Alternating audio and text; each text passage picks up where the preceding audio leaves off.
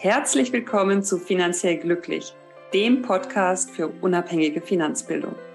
Mein Name ist Katrin Löhr. Ich bin Professorin für Finanzwirtschaft und ich liebe es, Menschen finanziell glücklich zu machen. Herzlich willkommen zu einer neuen Episode von Finanziell Glücklich. Heute geht es um ein Thema, das ich lange Zeit sehr unterschätzt habe. Und zwar geht es um das Thema Steuern. Ich habe zwar von Anfang an meine Steuererklärung selber gemacht, mit Hilfe von äh, dem einen oder anderen Software-Tool und hatte im Grunde auch immer Spaß daran, mich da reinzufuchsen und zu schauen, was hat sich geändert oder was gibt's für Regelungen und äh, wie könnte man was ansetzen. Aber erst vor ein paar Jahren habe ich wirklich verstanden, was für eine Rolle Steuern auch im Bereich des Vermögensaufbaus spielen. Und wenn man sagt, ja, es gibt einen Geheimplan zum Vermögensaufbau, dann gehört das Thema Steuern da auf jeden Fall rein. Investments gehören da rein natürlich, also risikobehaftete Investments. Ähm, wenn ich die vorschnell ausschließe, dann bin ich da sicherlich auf dem Pfad, der nicht ganz so einfach ist in Richtung Vermögensaufbau. Leverage gehört da rein, also die guten Schulden, ja, die ich äh, nutze, um meinen Vermögensaufbau voranzutreiben. Natürlich immer Risiko und Rendite gehört zusammen. Ähm, das ist nie umsonst in dem Sinne.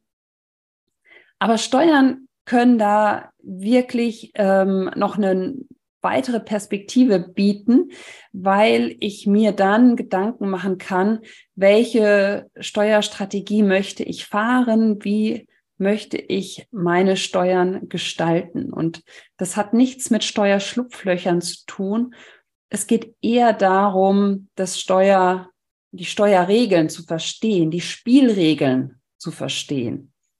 Und dass das äh, ja was ganz Legitimes ist. Das hatte schon unser ehemaliger Bundeskanzler Helmut Schmidt gesagt, indem er gesagt hat, wer die Pflicht hat, Steuern zu zahlen, hat auch das Recht, Steuern zu sparen.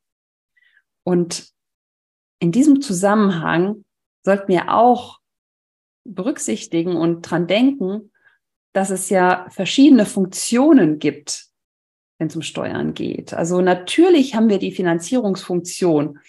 Wir brauchen Steuern, der Staat braucht Steuern, um viele hilfreiche und nützliche Dinge zu finanzieren. Ähm, Steuern haben aber auch eine Lenkungsfunktion. Also der Staat möchte auch Anreize setzen. Denken wir nur an denkmalgeschützte Immobilien. Ja, der Staat möchte, dass sich da jemand drum kümmert und dafür soll er auch belohnt werden. Und letztlich ist es natürlich auch eine Umverteilungsfunktion, wenn es darum geht, ähm, Einkommens- und Vermögensverhältnisse zu verändern. Das merken wir auch beim Progressionsmodell. Wir alle haben äh, einen gewissen äh, Grundfreibetrag von ca. 11.000 Euro und dann ist eine Progression. Das heißt, der Steuersatz äh, steigt mit zunehmendem Einkommen bis er dann irgendwie bei 42 Prozent ist und die 45 Prozent sind dann die sogenannte Reichensteuer. So, und gerade bei der Lenkungsfunktion, da können wir mal eintauchen. Jetzt ist es natürlich leider so, dass die Steuergesetze recht komplex sind, äh, teilweise kaum lesbar.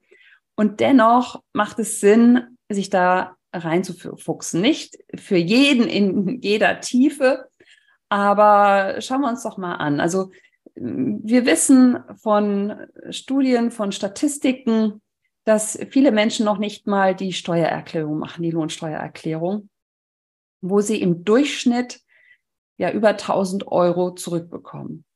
Und warum nicht? Weil das oftmals ähm, ja ein Buch mit sieben Siegeln ist, sich die Menschen das nicht äh, zutrauen weil sie vielleicht im eigentlichen Leben, im Arbeitsleben, im Privatleben auch gar nichts irgendwie mit solchen Fragestellungen zu tun haben und das sehr, sehr weit weg ist. Und dennoch sollte natürlich jeder seine Steuererklärung machen und sollte auch Hilfestellung haben. Und es gibt ja heutzutage auch sehr hilfreiche Tools, die wir nehmen können. Und wir sehen es auch, dass Arbeitgeber das immer mehr auch unterstützen, indem sie sagen, hm, also selbst wenn ich das jetzt äh, meinen Beschäftigten im eher unteren äh, Gehaltsbereich anbiete oder da Unterstützung anbiete, dann sind es ja immer noch mindestens mal ein paar hundert Euro, die da voraussichtlich als Rückzahlung kommen. Und ähm, wenn man sich dann mal anschaut, wie lange dauert es denn eigentlich, dann ist es ein sehr, sehr guter Stundenlohn. Und ähm, da geht es auch gar nicht um Steuerberatung, sondern es geht im Grunde nur darum, zu unterstützen, ein Tool vielleicht zu empfehlen und letztlich, ähm, was auch ganz gut ankommt, im Grunde so eine, so eine Coworking-Situation zu äh, bieten. Wo man sagt, okay, wir machen jetzt mal zusammen, aber jeder für sich seine Steuererklärung und das ganze Thema zu entzaubern. Ja. Und dann ist die Überraschung groß, ja, dass dann ein paar Wochen später tatsächlich ähm, paar hundert Euro mindestens, im Durchschnitt aber eher über 1000 Euro auf dem Konto landen. Und äh, wenn die Steuererklärung einmal gemacht ist, dann ist es das nächste Jahr in der Regel ja auch nicht so wahnsinnig äh, viel anders. Das heißt, gerade für einfache Situationen, ähm, wo es jetzt wirklich darum geht, äh, ja, eine Lohnsteuererklärung zu machen, ohne viele fremdvermietete Immobilien oder sonstiges noch, ist es eigentlich eine sehr, sehr dankbare Aufgabe, da äh, diese Zielgruppe mal anzustupsen und zu sagen, hey, komm, mach dich auf den Weg, wir unterstützen dich. Und äh, die Dankbarkeit ist dann natürlich im Nachgang genauso groß. Ja. So, das ist das eine. Also jeder sollte seine Steuererklärung machen. Ähm, das ist keine Atomphysik. Wir haben super Tools, die wir nutzen können und äh, einfach machen. Dann habe ich aber vielleicht auch eine andere Zielgruppe, entweder sehr gut verdienende oder gut verdienende Angestellte oder auch äh, natürlich selbstständige Unternehmerinnen, Unternehmer, wo es dann darum geht, wenn die die Frage gestellt bekommen, was ist dein größter Ausgabenposten, dann kommt ganz oft Miete oder Hypothek, ja, je nachdem, vielleicht auch Auto, äh, aber eigentlich nie Steuern. Dabei sind Steuern und Abgaben natürlich ein sehr großer Ausgabenposten. Und gerade beim gut bezahlten Angestellten haben wir natürlich einmal ähm, das Bruttogehalt letztlich, wo dann der Arbeitnehmer irgendwie, die Arbeitnehmerin das Nettogehalt auf dem Konto sieht. Aber zusätzlich zu dem Bruttogehalt fallen für den Arbeitgeber ja noch weitere Kosten an. Ja? Also dann sind wir bei einem Gehalt von äh, brutto 4.000 sind wir dann vielleicht eher bei Gesamtkosten von 5.000. Und das sozusagen sich zu, ähm, ja, nochmal vor Augen zu führen, dass das im Grunde ein sehr, sehr großer Ausgabenposten ist und da zu schauen, wie ich das möglicherweise auch optimieren kann, ist etwas, was oftmals lohnenswert ist. Jetzt hat man natürlich als Angestellter ähm, weniger Wahlmöglichkeiten als ähm, Unternehmer. Es hängt damit zusammen, dass die Besteuerung einfach eine andere ist. Wir haben im Bereich des Angestellten die Einkommensteuer, eben schon mal die Progression ähm, dargestellt habe. Und ähm, letztlich muss ich dafür Konsumausgaben immer sehr viel mehr verdienen, damit ich dann den entsprechenden Betrag netto auf dem Konto habe. Und im Rahmen eines ähm, einer Kapitalgesellschaft oder einer Stiftung habe ich dann die Körperschaftssteuer in Höhe von 15 Prozent. Und, das kommt jetzt darauf an, ob ein Gewerbebetrieb vorliegt oder nicht, noch Gewerbesteuer in Höhe von äh, circa 50 Prozent. Das ist unterschiedlich, ähm, je nach Ort aber sagen wir mal einfach ähm, der Einfachheit halber dann 15 Prozent, also insgesamt 30 Prozent.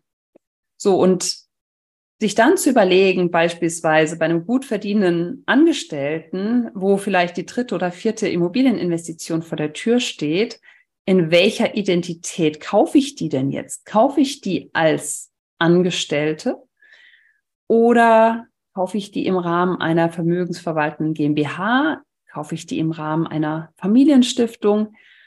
all das sind sehr spannende Fragen, weil ich je nach Identität da ganz unterschiedliche Vor- und Nachteile habe. Und man kann gar nicht sagen, dass immer das eine besser ist als das andere, weil gerade bei Immobilien kommt es darauf an, was ist denn das für ein Objekt? Wenn das ein Objekt ist, was sehr viel Verluste generiert, ja, auf dem Papier letztlich, dann ist es ähm, in der Angestelltenidentität ganz interessant, weil ich das dann in meine Einkommensteuererklärung äh, sozusagen aufnehme und auch gegenrechnen kann. Habe ich aber zusätzliche Einnahmen darin, dann ist es wiederum eher nicht so interessant, weil dann der Grenzsteuersatz da zum Tragen kommt, ja, also 42 Prozent oder 45 Prozent.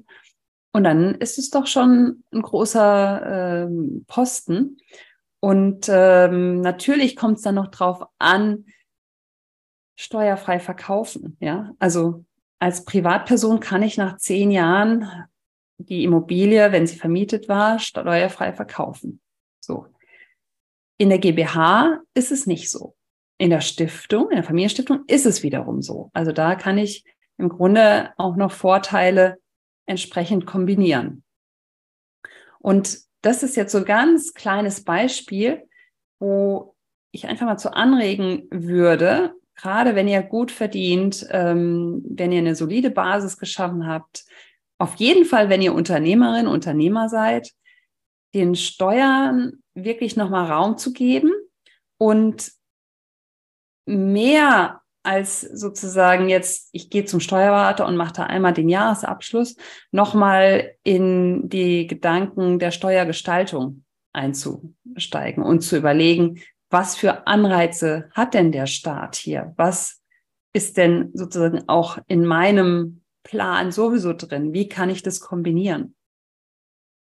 Und äh, das kann dann sehr, sehr, sehr spannend werden. Und äh, da könnte ich natürlich jetzt sehr viel länger drüber sprechen. Ich wollte euch den Impuls geben. Also einmal schaut doch einfach auch mal, wie viel Steuern ihr zahlt, dass ihr das mal wisst. Das ist ja ein großer Ausgabenposten. Ähm, schaut in euren letzten Steuerbescheid, ja. Äh, rechnet mal durch, wie viel ihr euren Arbeitgeber kostet, weil das sind auf der einen Seite natürlich ist ein Kostenblock, auf der anderen Seite holt ihr das Geld ja auch rein, sonst würde der Arbeitgeber euch nicht einstellen. Also ist auch im Grunde nochmal eine Wertigkeit, ja, äh, die ihr damit ähm, ja, euch nochmal vor Augen führen könnt. Und ja, unterschätzt das Thema Steuer nicht, sondern äh, überlegt, wie ihr eure lieben Steuern steuern könnt. Und dabei wünsche ich euch viel Spaß und sagt bis bald. Ciao.